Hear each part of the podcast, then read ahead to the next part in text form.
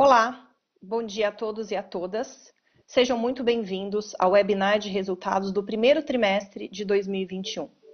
Eu sou a Marília Nogueira, diretora de Relações com Investidores da EDP Brasil. A, apresentação será feita pelo CEO João Marques da Cruz e pelo CFO Henrique Freire, seguida de uma sessão de perguntas e respostas com toda a diretoria da companhia. O webcast está sendo transmitido pelo site de RI e pela internet, exclusivamente. Antes de dar início, gostaria de esclarecer que todas as declarações que possam ser feitas durante o evento sobre perspectivas futuras são apenas estimativas da companhia e não garantem o desempenho e envolvem riscos e incertezas que dependem de circunstâncias econômicas. Sendo assim, passo a palavra ao senhor João Marques da Cruz para iniciar. Doutor Marques da Cruz, pode prosseguir. Muito bom dia a todas e a todos. Eh, muito obrigado, Marília. Vamos então começar o nosso webinar de resultados. Este é o primeiro trimestre de 20 trimestres. Porquê de 20 trimestres? Porque nós temos um plano a 5 anos, 2021, 2025, e por isso é um marco neste caminho. Logo, as minhas primeiras palavras vão ser, embora breves, não sobre os resultados específicos do primeiro trimestre, mas sobre o nosso posicionamento estratégico nesta maratona de 20 trimestres. Como poderão ver na tela, eh, que vai aparecer seguidamente, a nossa estratégia nestes cinco anos é um ajustamento entre crescimento com disciplina financeira, olhar para negócios futuros, mas colocar sempre eficiência nos negócios atuais. As três uh, avenidas de crescimento, a distribuição, a transmissão e o solar. Quer solar de geração distribuída, embora fundamentalmente nos segmentos B2B, e também utility scale em parceria com EDP Renováveis, a empresa do mesmo grupo controlador, ou seja, o grupo EDP. Disciplina financeira é indispensável, uma política de dividendos forte, uma política de dividendos clara, que na prática refere que se nós não conseguirmos encontrar investimentos de acordo com a nossa disciplina financeira, nós ou faremos o buyback de ações próprias ou distribuiremos dividendos extraordinários. Temos um nível de dívida que achamos adequado, com o rácio de 2,5 a 3 no, no quociente entre dívida líquida e EBITDA. E pretendemos ter um rating local AAA. A eficiência é essencial em todos os negócios sem dúvida que no nosso negócio são aqueles que são muito eficientes e procuram todos os dias níveis superiores de eficiência, podem entregar os resultados. Logo, nós queremos ser eficientes na gestão dos custos internos, na antecipação no tempo dos nossos projetos de transmissão e também pondo uh, a estratégia de asset rotation, ou seja, de rotacionar ativos, ativos que nós criamos ao adquirir licenças Greenfield e depois de os construir, estou particularmente a pensar em linhas de transmissão, é, é esse segmento que se ajusta totalmente à rotação de ativos e depois vendendo esses ativos quando estão operativos, eh, cristalizando valor. Queremos estar muito atento à, eh, à liberalização do mercado, às oportunidades do mercado livre que já hoje existem, quer oferecendo uh, soluções integradas, quer de energia, quer de geração descentralizada, com particular destaque para o solar. Sim, nós, as redes para nós são importantes, as redes de distribuição são importantes, mas o solar descentralizado também é importante. É evidente que isto tudo só poderá ser feito com uma transformação digital interna que está em curso, muito forte, que permita olharmos o futuro. Por fim, uma nota para a mobilidade elétrica, estando consciente que o Brasil, que em várias áreas é liderante, não é na mobilidade elétrica, mas é uma área que queremos estar atentos, especialmente no segmento B2B. Bom, isto não é novo, é a nossa estratégia que apresentámos há algumas semanas. Vamos agora olhar para este primeiro TRI e como é que ele se enquadra nesta mesma estratégia. Na, no slide seguinte, que já vamos vendo, eh, pode-se concluir basicamente três coisas. Primeiro, tivemos resultados sólidos. Sólidos é a expressão. Eu diria resultados que são positivos, que são bons, num ambiente desafiante. Não, não penso que seja preciso explicar o que é um ambiente desafiante. Todo mundo conhece as restrições que se viveram no primeiro trimestre. Algumas dessas restrições continuam neste momento, embora em menor escala, e por isso ter resultados sólidos nesse ambiente desafiante só demonstra uma coisa: temos uma empresa resiliente, temos uma empresa que é capaz de entregar as suas metas. Logo, neste primeiro jogo do campeonato de 20 trimestres que nos vai levar até 2025, eu diria que tivemos uma nota positiva, embora as notas não são dadas por mim, são dadas pelo mercado, mas uh, estamos satisfeitos com aquilo que aconteceu neste primeiro trimestre, mas nada está ganho, porque é evidente que é um jogo que tem muitos minutos, mais que 90 neste caso. Bom, entrando em algum detalhe mais, o negócio da distribuição foi um negócio com bom desempenho. Tivemos um CAPEX significativo, especialmente dadas as circunstâncias, de 200, eh, aproximadamente 225 milhões de reais. O, a energia distribuída aumentou 4,4% nas duas áreas de distribuição, Espírito Santo e São Paulo, e tivemos o reajuste tarifário com o aumento da parcela B. Transmissão eh, é uma área em que nós estamos terminando 83% do capex total de transmissão já foi realizado. Muito importante entregarmos, e estamos a entregar. Uh, o lote 7 teve a entrada em uh, funcionamento parcial em operação comercial durante o primeiro trimestre uh, e adquirimos um lote uh, no Maranhão.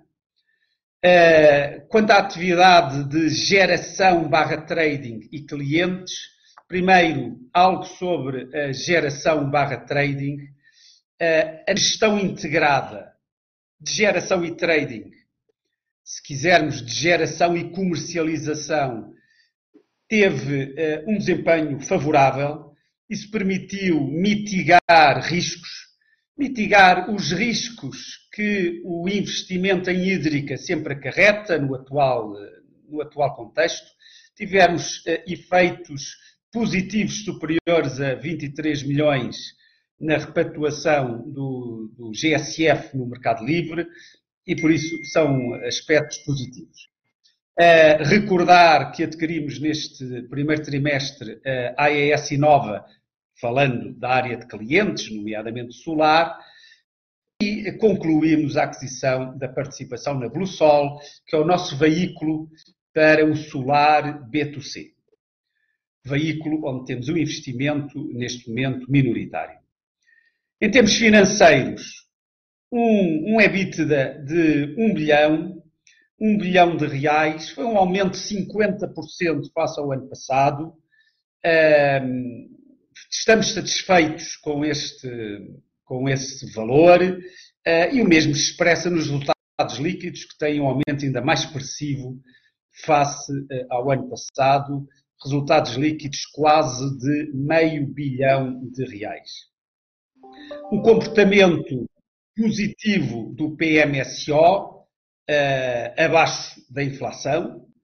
É uh, evidente que há grande pressão no PMSO por via da inflação. Uh, e encerramos o nosso programa de compra, de recompra de ações próprias, com a aquisição de mais de 24 milhões de ações. Uh, o nosso rácio de dívida ficou ajustado face ao, uh, às nossas metas que vimos há pouco entre 2,5 e 3. Muito bem, estes são os destaques gerais. Agora, na página seguinte, vamos entrar em uh, mais pormenores. Este pormenor ainda vou dizer, depois vou passar ao nosso CFO, o Henrique Freire. Eh, este, esta questão diz respeito ao CAPEX. O nosso CAPEX, eh, no, que em 2021 será superior a 2 bilhões, e temos aqui a repartição. A transmissão foi muito importante no primeiro TRI, não vai ser noutros TRIs, porquê? porque já estamos terminando, como já disse, a construção dos lotes. Eh, queremos cada vez mais que a geração solar ocupe o seu lugar. Eh, a distribuição é sempre o centro do nosso investimento. Nós, nestes anos, neste período de cinco anos, 60% do nosso investimento recorrente será para distribuição. Por isso, vamos reforçar o investimento orgânico, fundamentalmente em distribuição, distribuição. Por isso, 60% do nosso uh, investimento neste quinquênio será distribuição. Vamos completar os lotes em construção, vamos apostar na geração solar e vamos, obviamente, ter um investimento recorrente relacionado com a geração convencional. E agora sim, eh, passo a palavra eh, ao Henrique Freire, que nos vai apresentar, como nosso CFO, os resultados com detalhe. Obrigado. Olá, bom dia a todos. Podíamos então mover-nos aqui para o próximo slide, slide 5, onde temos aqui uma, uma ligeira primeira introdução aqui aos nossos resultados, tanto a EBITA como tanto a EBITA societária como a EBITA ajustado. Este trimestre é um trimestre bom para falar de resultados. Nós temos trimestres às vezes mais desafiadores, outros mais fáceis. Eu diria que este, os resultados são em toda a linha positivos. Eh, portanto, qualquer ângulo que possamos olhar são positivos e eu acho que devo, enfim, passar aqui um bocadinho por cada negócio, por cada fator principal e depois no final estaremos abertos às vossas questões. Mas colocando aqui, portanto, como já o João já falou, nós estamos 50% acima em termos de, de resultado societário, 50% acima do, daquilo que vimos o, o ano passado, portanto é um, é um valor muito relevante, com destaque ali para a distribuição, eh, também a geração hídrica, com um resultado também muito melhor do, do que o ano passado. E, mas em, mesmo que se fizermos, olharmos para o, para o EBITDA ajustado, e aqui ajustado pelo normal que nós conseguimos fazer uh, em termos de uh, ajuste na transmissão das, das regras de IFRS, portanto um EBITDA mais próximo de um EBITDA caixa, não é? nessa referência, quando a gente fala aqui de EBITDA ajustado, também corrigindo a VNR, o valor novo de reposição da distribuição, ainda assim estamos uh, 34% acima eh, do valor do primeiro trimestre do ano passado, com um grande destaque aqui para para a distribuição, com 123 milhões acima, e para a geração hídrica. A distribuição beneficia naturalmente da revisão tarifária, do reajuste tarifário que tivemos o ano passado, especialmente na EDP São Paulo, que incorporou de alguma forma alta de IGPM, lembrando que o Espírito Santo não teve ainda, no momento em que foi feito, esse, não teve ainda esse ganho, portanto, de alguma forma, isso será mais capturado este ano. Uh, e também tivemos uh, já um, alguma reação de mercado positiva, uma, sobretudo até no segmento residencial. Uh, vamos ver isso um bocadinho mais tarde. a geração hídrica, com uma maior alocação de energia, teve um melhor resultado. portanto, esse acho que é um fator, um fator bem positivo. e a comercializadora também teve um resultado muito positivo. Aqui ela, tá, ela segue uma regra hoje de marcação ao mercado, como sabem, de 4 anos e aqui nas suas operações estruturadas conseguiu agregar aqui uma margem bem relevante neste, neste período. Passamos ao próximo slide, por favor. Falando aqui no lucro, eh, nós estamos 83% acima do, do, do, ano passado, portanto atingimos basicamente meio, meio bilhão de reais.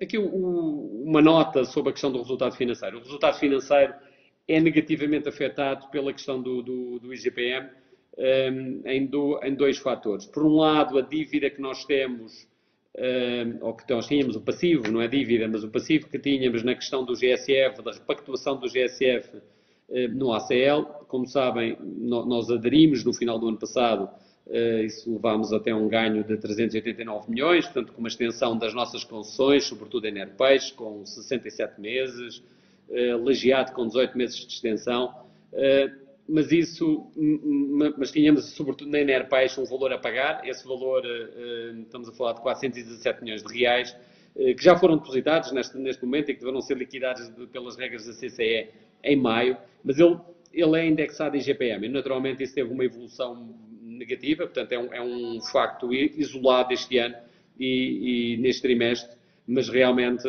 mas quando teve realmente essa evolução impacta negativamente. Um, isso justifica, também há, há um indicador na, na, na, na, geração, é o uso do bem público, o BP, eh, que também tem uma indexação em IGPM e, portanto, isso, de alguma forma, impacta uh, também negativamente este fator. De resto, os resultados uh, de imposto de renda, etc., são positivos, são em linha com, com a melhora do resultado e nas participações da nossa equivalência patrimonial, um destaque para os resultados da, da Celesc, que nós estamos aqui a consolidar sempre com um trimestre de desfazamento. Consolidámos aqui o quarto trimestre do ano passado. Eh, e o resultado, como sabem, da Celesc, que, já foi comunicado, é um, é um, resultado melhor e, portanto, tem vindo, tem vindo a melhorar e já com um contributo positivo para os nossos resultados. Já vamos passar então ao próximo slide falar agora aqui um pouco de distribuição. Uh, primeiro volume, no volume nós vemos ali uma evolução que eu já referi de, de, no segmento residencial, sobretudo, e, e, e portanto 5,7%. Tivemos temperaturas mais altas, portanto maior utilização de, de ar-condicionado, que, que, impacta sempre positivamente também aqui os resultados. Uh, a, a, indústria também já teve uma boa reação, portanto, lembrando que este trimestre, apesar, apesar de ainda estarmos sob a pandemia, ele teve realmente já uma, uma boa reação. Onde se vê ainda o efeito da, da pandemia seria em serviços e no, comercial, no segmento comercial, eh, que ainda, ainda está um pouco abaixo do, do ano passado. O, o, valor de perdas, este é naturalmente as restrições impostas pela pandemia, naturalmente, que nos, nos colocam pressão sobre as perdas. Eh, no entanto, este trimestre nós tivemos uma estabilização da variável em São Paulo, eh, portanto, a perda total situou-se em 8,6%, que é basicamente o número igual ao número, ao número de fecho do ano passado. Há uma ligeiríssima degradação quando vamos à segunda casa decimal. Uh, e na EDP Espírito Santo temos até uma melhora deste indicador, de, que fechou o trimestre em 13,1. Uh, naturalmente que, enfim, é, é um, são números que ainda não estão no, no, no, patamar que nós desejaríamos, nós continuamos a investir uh, com melhores práticas, mas naturalmente que as restrições neste ano foi um ano, enfim, com grandes restrições deste nível e, portanto, que impactaram eh, impactaram este, portanto, a evolução desta variável. Quando nós, um ponto positivo que eu acho que era de destacar é a nossa recuperação de receita, a nossa recuperação de receita por real investido, eh, aqui é, é, vemos uma evolução muito positiva, não é? De 28 o ano passado para 71. Eh, isto tem a ver com uma, digamos, uma maior inteligência em termos de direcionamento das medidas que temos, apesar de termos tido um, um, limitações nos cortes de energia, até uh, portanto, na nossa base de clientes inadimplentes, que é um dos mecanismos mais eficazes, como sabem, para, para a recuperação de receita, nós conseguimos com outros mecanismos uh, também enfim, manter o nível de recuperação de receita e de, e de, e de arrecadação bastante elevados. E, portanto, aqui é um destaque positivo. É isso que vai, dar uma forma, dar sustentação, que vamos ver lá à frente, até aos níveis de PECLD, esse provisionamento, que se mantém hoje em níveis aceitáveis. Enfim, não é, não é o que nós gostaríamos, mas, mas níveis, números até que têm melhorado em relação aos trimestres passados. Já se nos passar ao próximo. Este é um, um, gráfico que nós gostamos de destacar, que é a comparação do EBITDA regulatório da distribuição com o EBITDA societário. Uh, e nós vemos aqui um gap, uh, portanto, nós estamos hoje praticamente 170 milhões acima em termos de, de, de EBITDA societário. Há uma parte ali que é a VNR, que é o valor do terreno, à medida que as, as, nossas distribuidoras também se aproximam neste ciclo, do fim do ciclo, eh, é natural que este número vá aumentando. Uh, mas, mas ele, em termos do nosso EBITDA ajustado, até é, portanto, ele é, portanto, é corrigido no nosso EBITDA ajustado, porque é um efeito essencialmente não caixa. Mas mesmo descontando esse número, de notar que sem considerar uh, esse número, nós ainda teríamos um EBITDA cerca de 100 milhões acima do que seria o EBITDA regulatório. Destaque para OPEX, o OPEX, uma execução do OPEX com, com, com ganhos apreciáveis em relação à meta regulatória, portanto isso é um fator de destaque. A variação de mercado também positivo. Outros, finalmente aqui, compartilhamento de infraestrutura, que também é positivo. As perdas IPEC-LD, estamos abaixo do que seriam as metas regulatórias, como, como, como é sabido, mas, mas, são números, portanto, que atenuam um bocadinho esta variação, mas também não são números uh, fora de controle. Podemos passar ao próximo, por favor. Falando agora, continuando em redes e falando agora de transmissão, uh, como é que temos evoluído? Já temos hoje três lotes em operação, ou dois lotes em total operação e mais parcialmente o lote 7, que entrou em operação neste trimestre, como, como sabem e, portanto, temos aqui já um destaque com algum peso já relativo das nossas RAPs em operação. Eh, quando vemos a evolução das obras, eh, temos o, total de 83% das obras já, já executadas, eh, temos o lote 7 na fase final, já do, do, do segundo trecho, o lote 18 continua a evoluir, o lote 21, um dos trechos, praticamente são dois trechos hoje, até com RAP separada, um dos trechos está praticamente terminado, e, e, o lote Q, que é o lote que nós adquirimos já no mercado secundário entre Rio Grande do Sul e Santa Catarina, tem hoje no total 45%, mas das, um, um, um, dos trechos uh, também já está numa fase final e, portanto, devemos ter ainda este trimestre a conclusão de um dos trechos do, do lote Q. Depois concluímos agora, uh, nestes últimos dois dias, a, a aquisição de um lote adicional no Maranhão, que tinha sido já anunciado lá atrás, com a IG, eh, portanto, é um, um, investimento adicional até 85 milhões, que está numa fase ainda mais inicial do, do, do, do projeto. Eh, e, portanto, enfim, eu acho que aqui temos uma boa performance da, da, nossa execução, tanto seguindo aqui uma lógica de on-cost em termos da nossa evolução das obras e head of schedule, eh, que é um, algo muito importante, portanto, estamos antes do nosso, do nosso, as datas de entrega, portanto, eu acho que isso é, é fundamental. Uh, podemos Passar ao próximo, por favor. Falando aqui de geração hídrica uh, e comercialização, no, nós gostamos sempre de falar do risco hidrológico de uma forma agregada, uh, trazer também a, a, nossa performance de trading nesta, na, na, para, para esta rúbrica. O que nós aqui vemos é o nosso risco hidrológico aqui teria impactado 58 milhões, os nossos mitigadores compensaram de alguma forma este número, e o nosso trading teve hoje, em termos de margem, que não é bita, é margem, eh, teve um, contributo positivo em cerca de 64 milhões. Eh, um destaque ali para a sazonalização, nós tivemos uma sazonalização defensiva, sobretudo no mês de janeiro, eh, portanto a nossa sazonalização concentrou-se uma boa parte em janeiro, que foi uma, uma estratégia que, com um bom resultado, e depois temos uma concentração também em meses do terceiro trimestre, onde a nossa expectativa é de GSFs baixos nesse período, e, portanto, uma, uma compensação. E também temos uma, uma maior uh, proteção aí de energia comprada uh, para, para o resto do ano. E, portanto, enfim, estamos aqui um bocadinho preparados e levamos sempre este assunto com muito, muito detalhe, muita proximidade, porque é sempre, sabemos que é um risco importante. Quando aqui vemos o nosso índice de disponibilidade, que fizemos questão de colocar aqui, sabemos que temos as usinas, são das usinas mais eficientes do Brasil, pelos rankings da ANEL, e, e, realmente, só trazendo aqui um, um, dos indicadores principais, que é o índice de disponibilidade, vemos que temos uma, uma folga grande em, em, relação à referência dessas usinas. Portanto, temos 94,1%, uh, eh, e, enquanto a referência da, da, seria de 91%. Portanto, estamos aqui com uma folga apreciável. Por favor, próximo slide.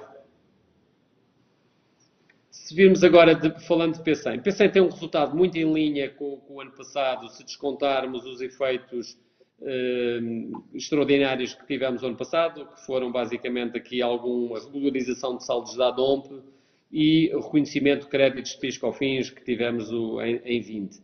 Eh, tirando isso, basicamente o resultado é muito em linha, de 134 milhões em termos de, de disponibilidade. Destacar aqui que a usina, em final de fevereiro, ficou fora da ordem de mérito, parece um contrassenso em relação aos preços de mercado não é porque esta região do Nordeste tem sido compensada com as usinas hídricas do norte do, do, do país e, portanto, no, no, no, subsistema do norte tem compensado, eh, tem tido muita, muita também renovável. Eh, no entanto, a nossa expectativa é que ainda este trimestre eh, esta usina deverá voltar naturalmente a, a compensar, é uma das principais usinas de térmicas do, do, portanto, representa uma parcela importante das usinas térmicas da, do Nordeste e, portanto, muito importante para o equilíbrio do sistema uh, e, e, deverá ficar o resto do ano, a maior parte do tempo, nossa expectativa é que deverá ficar em despacho a maior parte do ano, daí para a frente. Próximo slide. Falando agora um pouco de dívida, nós atingimos aqui uma dívida líquida EBITDA em termos societários de 1,8. Se fizéssemos o cálculo com a EBITDA ajustado, teríamos, estaríamos a falar em 2,5. Uh, portanto, bem em linha com, com, com, com, algo saudável, um número saudável. Uh, nós vemos aqui uma evolução dos indicadores da nossa dívida positivo, beneficiando aqui da queda das taxas. Lembrando aqui também que algumas das nossas dívidas que estão indexadas a IPCA+, nas, nas transmissoras, nomeadamente o lote 21 e do lote 18, ainda são capitalizadas, uma vez que a, usina ainda está, a usina não, as linhas ainda estão em construção, e como ainda estão em construção, elas ainda são capitalizadas, não se refletem ainda no resultado financeiro e, portanto, nesse sentido, não foram afetadas o aumento de IPCA que até tivemos neste trimestre, embora isso depois tenha um reflexo nas tarifas, mas não penalizou uh, neste trimestre uh, o resultado financeiro diretamente uh, por essas dívidas. também dar uma nota que nós fizemos captações muito intensas neste primeiro trimestre, isso era importante para antecipar, digamos, o vencimento de, de, alguns do reforço de liquidez que tínhamos feito no ano passado. No início da pandemia, em março, abril, nós fizemos uma série de, de, de captações de, maturidades curtas, que eram bastante importantes na altura, que ainda havia uma grande incógnita pela frente, mas isso já foi antecipado e, portanto, eu diria que já passámos. E, portanto, hoje o nível de disponibilidades que temos está adequado e, portanto, é um risco, o risco de liquidez hoje está bastante mitigado. Se podemos passar ao próximo, falamos um pouco aqui de custos. Uh, este é um ponto importante. Como sabem, o nosso PMSO está natural, estará naturalmente pressionado pela questão de IPCA e de IGPM, porque naturalmente, eh, quer dizer, sendo o IGPM um reflexo também da, da variação da, da, das taxas de câmbio, há uma parcela, não muito grande, mas 10 a 20% dos custos, que acabam por ter, não diretamente, mas indiretamente, uma, uma, uma indexação em IGPM. Portanto, há uma pressão grande. Portanto, nós temos intensificado muito as nossas iniciativas de controle de custos eh, porque sabemos que essa é uma variável importante. Neste trimestre, quando compararmos com o ano passado, até temos uma evolução eh, positiva no sentido em, em que eh, nominalmente temos uma redução, não obstante temos uma, um IPCA de 6% e GPM acima de 30%, portanto acho que é um fator a destacar aqui do nosso momento. Sabemos que no resto do ano isto continuará a estar muito pressionado. Quando olhamos para a PEC-LD, também é um fator de destaque das distribuidoras, vemos que atingimos este, este trimestre 30 eh, milhões. Eh, ele compara com o valor, eh, o valor mais baixo do, do, dos últimos trimestres, quando vocês veem aqui. Portanto, enfim, é um, é um, valor que nos dá um bocadinho de alento, que são variáveis de alguma forma que já mostram ser uma certa recuperação da economia, melhor crédito junto dos nossos clientes e uma melhor, uma melhor também recuperação de receita que eu, que eu já referi há pouco. Vamos passar ao próximo. Ah, desculpa, aqui ia devolver então aqui a palavra ao, ao, João Marcos da Cruz, aqui para, para poder fazer então assim as considerações finais em relação aqui à nossa apresentação de resultados, depois estarei disponível ali também para, para o Q&A. Muito obrigado. João.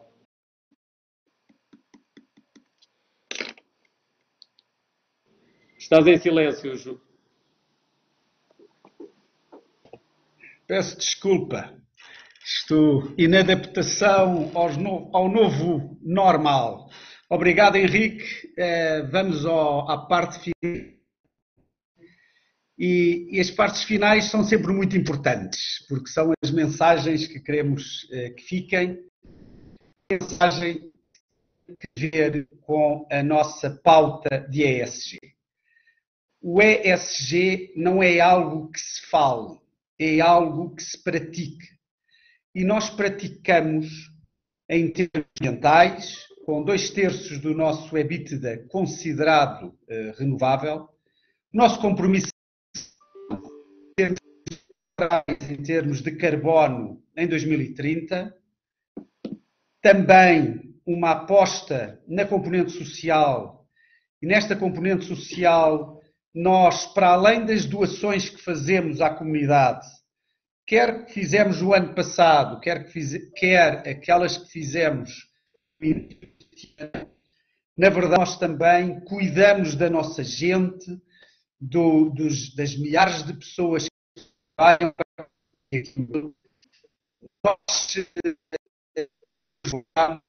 desde que começou a pandemia, nós gastamos, dito melhor, investimos 30,4 milhões de reais em eh, componentes sociais relacionadas com a pandemia, quer na componente interna da nossa gente, quer na componente externa da sociedade onde nos inserimos.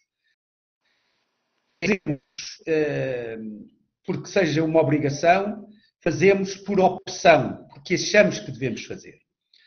Governança. ter uma governança muito correta, respeitando todos os valores, quer os valores associados a uma empresa, respeitando os acionistas minoritários, respeitando as boas práticas numa sociedade aberta e cria uma vice-presidência de pessoas de ESG, não porque esteja na moda, mas porque queremos de facto que esta pauta entre em todas as atividades. Com a empresa escolheu pelos seus méritos a Fernanda, que vai aparecer dentro em pouco, como todos os a Fernanda Pires, no, na nossa, no nosso QA e ela é a nossa VP de Pessoas e ES. Próxima, próxima página uh, para ficar na tela é somente recordatório do recordatório. Os quatro grandes pilares da estratégia. Crescimento, com reforço nos segmentos particular destaque para a distribuição, também para a transmissão, também para o solar. Disciplina financeira, e peço que para estarmos na página seguinte, por favor, a disciplina financeira, ela é essencial para quê? Para que vós, o mercado, reconheçam o que para nós é óbvio, que é a nossa cotação está abaixo do valor intrínseco da empresa.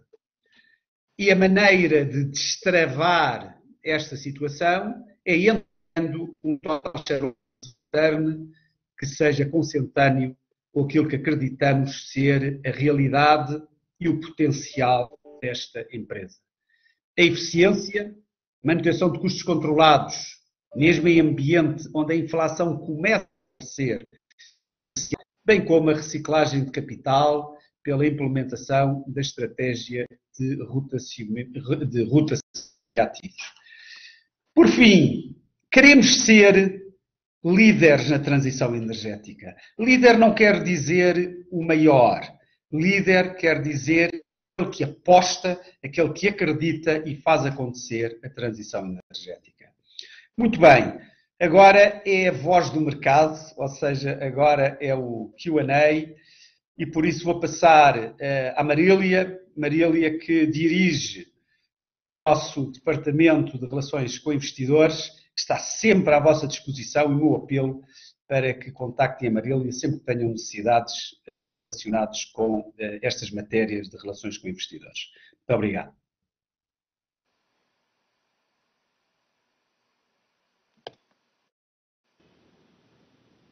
Está muito, Estás em silêncio, Marília. Desculpa, achei que eu tivesse já tirado aqui. Obrigada, doutor Marcos da Cruz. Vamos então dar início agora à nossa sessão de perguntas e respostas. É, Para compor aqui essa sessão, a gente tem toda a nossa diretoria executiva, além do Dr. Marcos da Cruz e do Henrique Freire, nós temos o Luiz Otávio, nosso vice-presidente de geração e comercialização e transmissão, a Fernanda Pires, nossa vice-presidente de pessoas e ESG, o João Brito, nosso vice-presidente de distribuição, e o Carlos Andrade, nosso vice-presidente de clientes. A primeira pergunta veio do Renan. É, bom dia. Como vem o papel da distribuição em meio ao crescimento cada vez maior da geração solar distribuída? O risco do negócio não fica bem maior a médio e longo prazo? Obrigada. Ok. Problema técnico dos mundos novos. É, eu tive muita dificuldade de ouvir a pergunta. Eu posso repetir. É, como, vem, como vem o papel da distribuição em meio ao crescimento cada vez maior da geração solar distribuída? O risco do negócio okay. não fica maior? Muito bem. Embora com falhas, ouvi a pergunta. A resposta é a seguinte: a geração, solar é o futuro. Não tenhamos dúvidas disso. Ela é o futuro. Como todas as tecnologias, no início, é, é normal que as tecnologias tenham um apoio.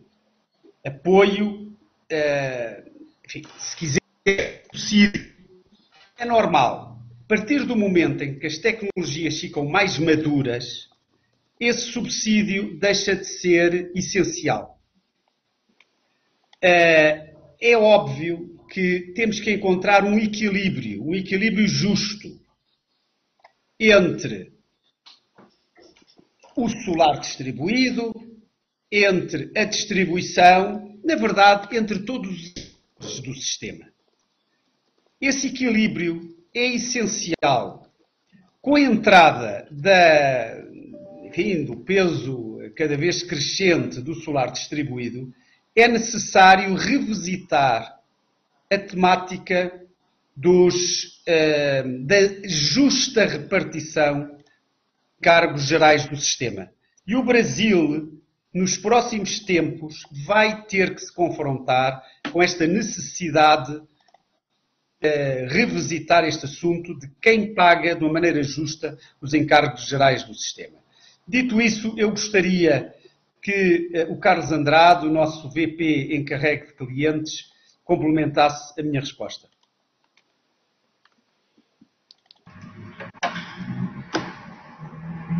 Muito bem, João. Uh, é, é, é, como o João falou muito bem, quer dizer, a geração distribuída é absolutamente irreversível. É, as mudanças que estão em discussão nesse momento já eram previstas na própria ANEL, é, lá em, inicialmente em 2012, depois de 2015, quando soltou a resolução 482, já previa que haveria uma revisão, que seria feita em 2019, que vem, vem se, se arrastando um pouco, mas, independentemente dessas uh, mudanças, o crescimento do solar distribuído é irreversível. Se vocês pegarem uh, as projeções da EPE, né, no plano decenal até 2030, tem um capítulo sobre geração distribuída, do, desses primeiros cinco anos, 2021 a 2025, prevê um crescimento anual composto de 20% ao ano, com as mudanças regulatórias que, que, que vão acontecer. Né? Uh, isso mostra que é realmente o solar é, distribuído veio para ficar e a parte de toda a tendência é, de descentralização de carbonização. Estávamos a e agora não está a apanhar. Pode continuar, Carlos.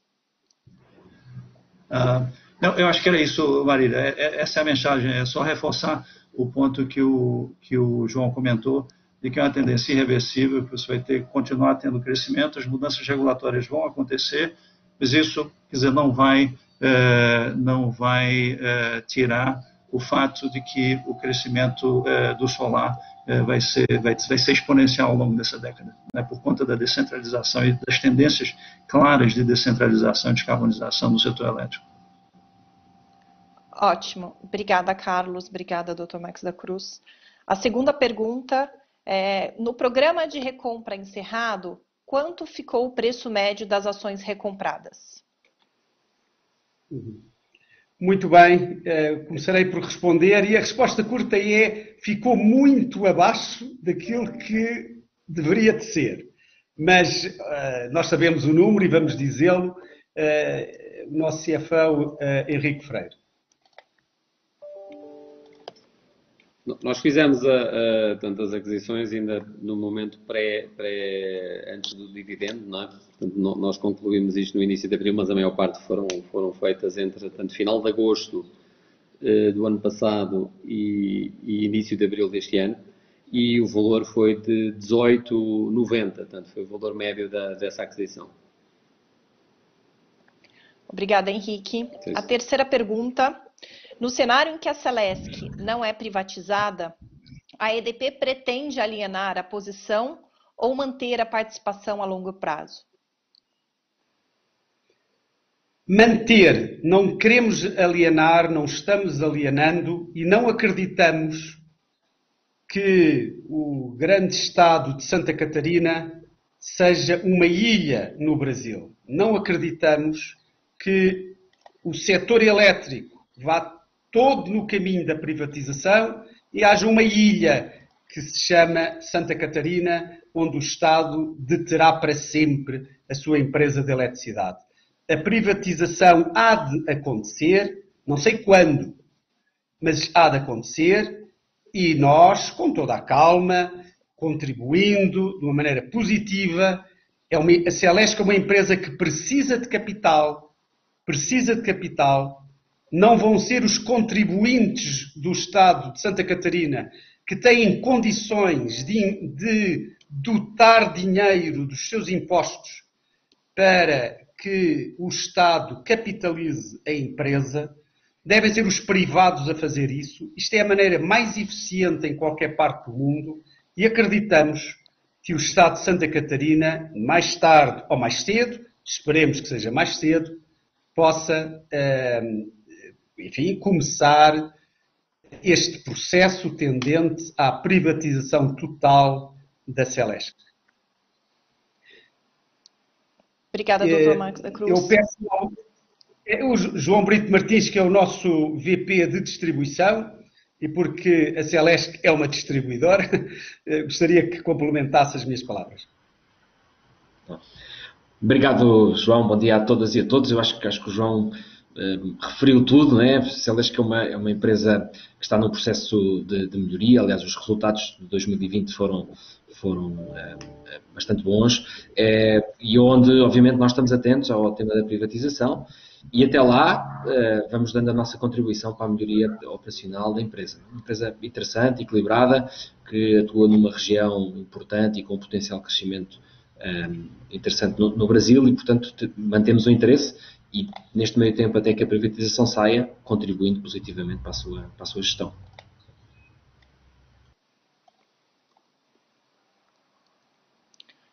Ótimo. Continuando aqui, a próxima pergunta vem do Marcelo do Itaú. Considerando um GSF de 77% médio para o ano, como está a exposição da companhia para o terceiro trimestre? Você tem energia suficiente alocada neste TRI para cobrir a exposição short ou ainda precisariam recomprar energia?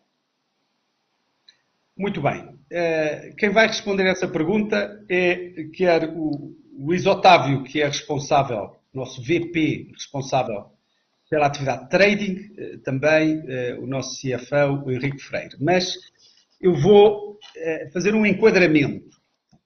É evidente que o ano de 2021 com níveis uh, de seca muito significativos. Uh, historicamente, uh, é mesmo impressionante como é de seco este ano. Agora, ontem tenho chovido imenso aqui em São Paulo, mas demonstra a necessidade de reduzirem o seu risco, a sua exposição a empreendimentos hídricos. Nós temos hídricas muito boas, são reconhecidas como hídricas francamente boas, mas é indispensável que estas hídricas que são boas estejam adaptadas ao nosso balanço. Daí que, diga-se, nós estamos sondando o mercado para decidir depois se vamos ou não vender três das nossas seis hídricas. Não é que não sejam boas, é somente uma questão de ajustamento do risco num cenário estrutural de menos chuva, de mais seca, às características de balanço da nossa empresa. Dito isso genericamente, eu passo primeiro ao Luís Otávio. Bom, bom dia a todos. É, obrigado pela pergunta, Marcelo. Vamos colocar assim: vocês conhecem a estratégia que a EDP tem utilizado desde o início, foi uma das primeiras empresas a utilizar é, o modelo do RED. Fizemos esse RED o ano passado, depois fizemos um modelo de sazonalização dentro do ano, já com atraso das chuvas, pegando o mês de janeiro. Ou seja, há uma cobertura que nós julgamos que seja suficiente nesse instante, considerando a, o, o afundamento de GSF e o aumento de preço de PLD, porque temos aí, é inexorável o que temos, os reservatórios estão é, quase 20% a menor para o período seco em relação ao ano passado, entre 15% e 20%.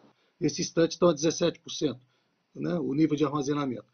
É, por que, que eu posso dizer isso com certa tranquilidade para o terceiro TRI? As, nós temos duas usinas no norte, que é Jari e Cachoeira, que foram alocadas de acordo com o período de chuvas do norte, que não, ou seja, com preços, é, usando os preços baixos e preços altos. Mesmo com afundamento, os custos serão menores. Segundo, o RED, é, a usina de São Manuel tem uma parte é, vendida para terceiros, no, no Mercado Livre e tem outra receita. E a parte do Sudeste, né, que nós temos das outras usinas nossas, elas estão bem alocadas, nós temos uma alocação aí quase de 24% de rede nesse instante. Então, a maximização das exposições entre meses, nós fizemos esse movimento dentro do ano, nós já fizemos quatro movimentos no portfólio nosso deste ano, para ir de acordo com o agravamento. É óbvio que agora não é a hora, preços devem ir acima de entre 200 e 300 reais, acima de 200, mas sim, a resposta aqui, pela perspectiva que nós temos do terceiro TRI, nós entendemos que é, passamos, e passamos relativamente bem o terceiro TRI. Eu perguntaria ao Henrique, é, deixaria aqui agora para o Henrique, para ele poder, a parte financeira, se tem algum impacto, alguma perspectiva, Henrique. Sim, oh, Marcelo, obrigado pela pergunta. Acho que esse é o tema do, do, momento, não é? As questões todas que estamos a viver da risco hidrológica, concretizarem-se no risco. É risco até o momento em que ele é efetivo como perda, e, portanto, essa é a perspectiva. Hoje é bastante risco pela frente. Uh, você ouve-nos falar desse assunto uh, há muitos anos, uh, que nós, nós trazemos sempre esse assunto para a pauta de, com grande destaque. é um assunto que nós temos dado muitos, muito acompanhamento de gestão, temos tido muitos recursos aqui. Eh, você fala de 77% de GSF, essa é a média, seria a média do ano, até se, se seria por aí. Uh, e, e, como você sabe, até por exemplo no terceiro trimestre podemos ter valores significativamente mais baixos que esses, e portanto é também essa a expectativa. Mas nós temos uma lógica de gestão de risco, nós tomamos uma, digamos, as posições que tomamos é de mitigação de risco, e portanto defendemos dos casos extremos com, com algum ponto, e portanto eu diria que estou confortável pelas explicações aqui que o Luís deu, eh, pelo valor que temos, pelas expectativas que temos, pela evolução do mercado recente, os disparar dos, dos PLDs. De alguma forma, eu acho que nós já não é propriamente uma total surpresa para nós o que está a acontecer e, portanto, eu diria que estamos de forma adequada, temos esse risco mitigado, digamos assim. Não deixa de ser um risco, mas temos o risco mitigado. Obrigado.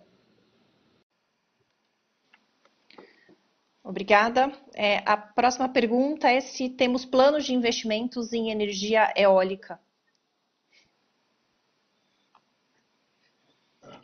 Muito bem. A, resposta direta é não temos.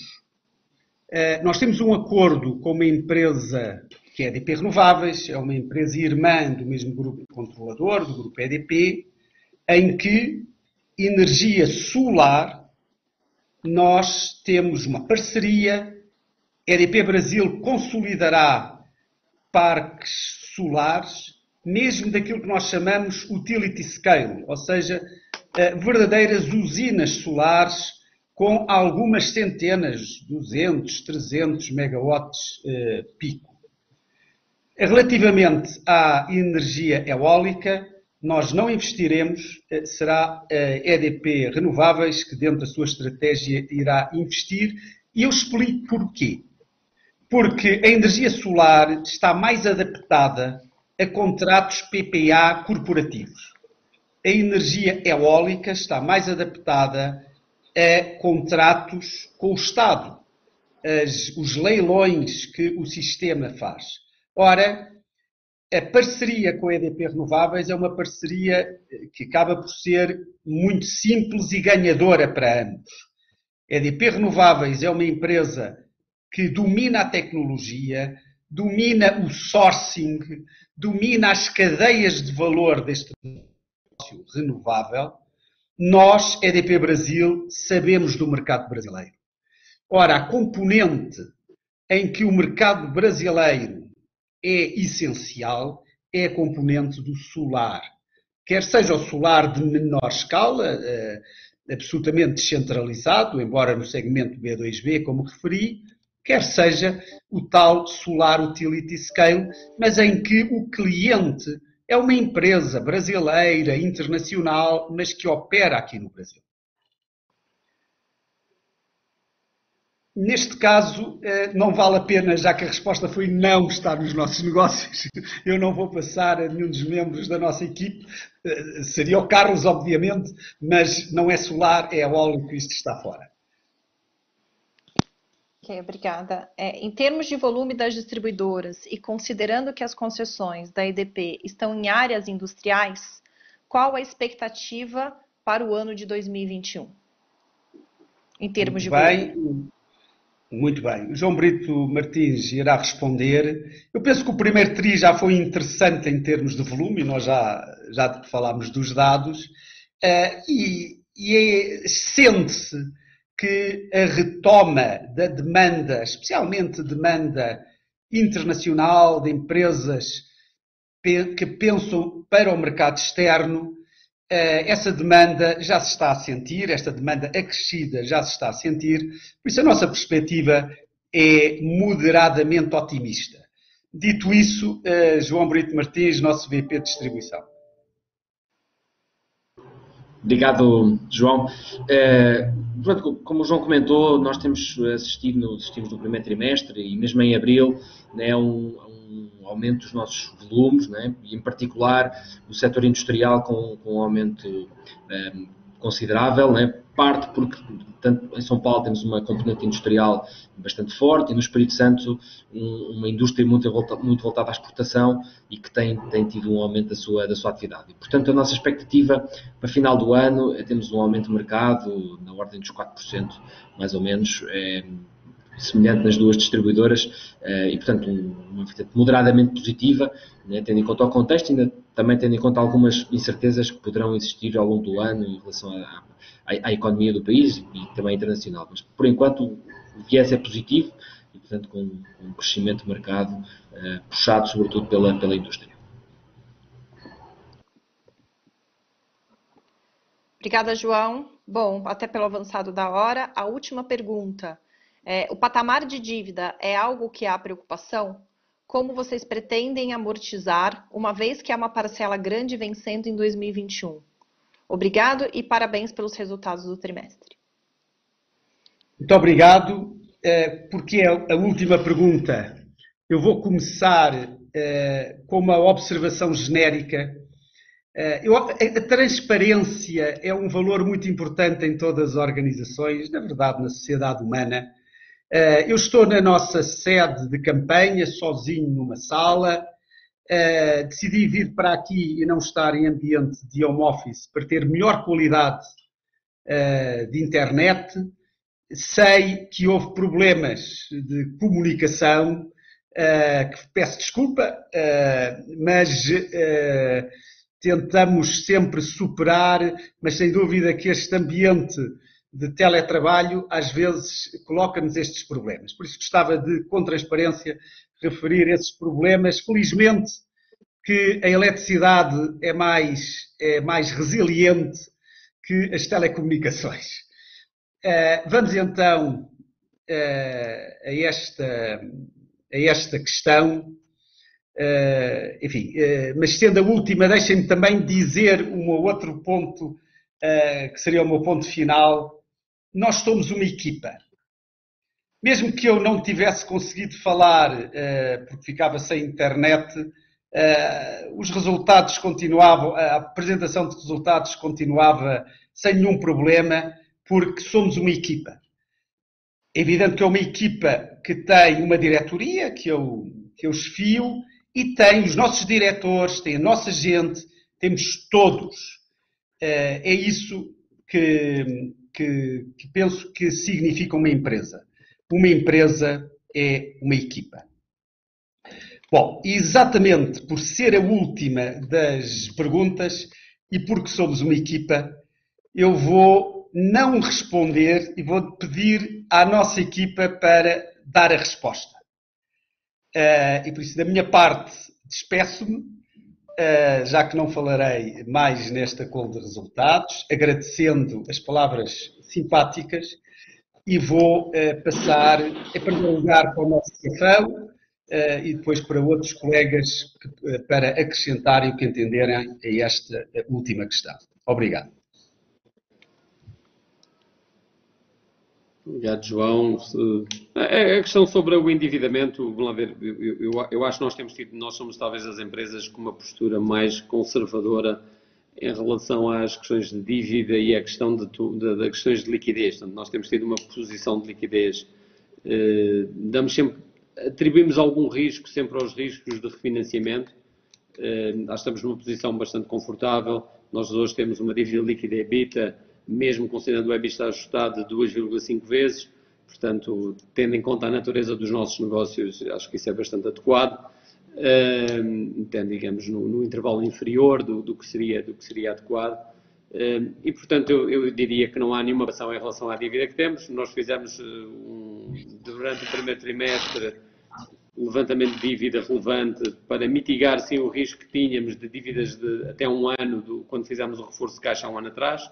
Portanto, agora também fizemos, bom se diga, num custo diferente, portanto, eu acho que também o mercado tem tido isso, portanto, tem evoluído positivamente. E, enfim, e, e, e, de alguma forma, portanto, eu não, eu não acho que haja aqui nenhum, nenhuma preocupação a esse, a esse nível. O mercado brasileiro em si não é um tema da EDP, é um tema do mercado brasileiro, é sempre um mercado com maturidades relativamente curtas, portanto, tem tido algumas experiências agora de eventos mais longas, nós também já temos tido isso, até de eventos até 20 anos, mas isso ainda são instrumentos relativamente recentes no Brasil, eh, grandes gaps de, taxas entre o curto prazo e o longo prazo, eh, portanto, o chamado desconto de liquidez ainda é muito, muito acentuado no mercado brasileiro. Isso é verdade em todos os mercados, mas em particular aqui ainda é mais. Portanto, eu acho que essas coisas a prazo tenderão a atenuar-se e a convergir mais para comportamentos de como é o mercado europeu ou mesmo o mercado americano. Sempre com os deltas relativos, obviamente, o nível de taxas de juros aqui é natural que seja em média mais alto obviamente, eh, pela natureza do, do risco país, mas, mas, de qualquer forma eh, achamos que esse risco está, está bastante mitigado e nós temos que procurar ter uma gestão muito proativa dessa gestão, levando muito em conta esses riscos e tomamos, consideramos esses assuntos como assuntos sérios, risco de refinanciamento do mercado brasileiro, achamos que isso não é um risco zero e, portanto, por isso é que nos vêm sempre até com níveis de caixa, com algum custo de carrego um pouco mais elevados do que, do que alguns do, do, das nossas empresas congêneres, digamos assim. Não sei se mais alguém quer acrescentar algum ponto.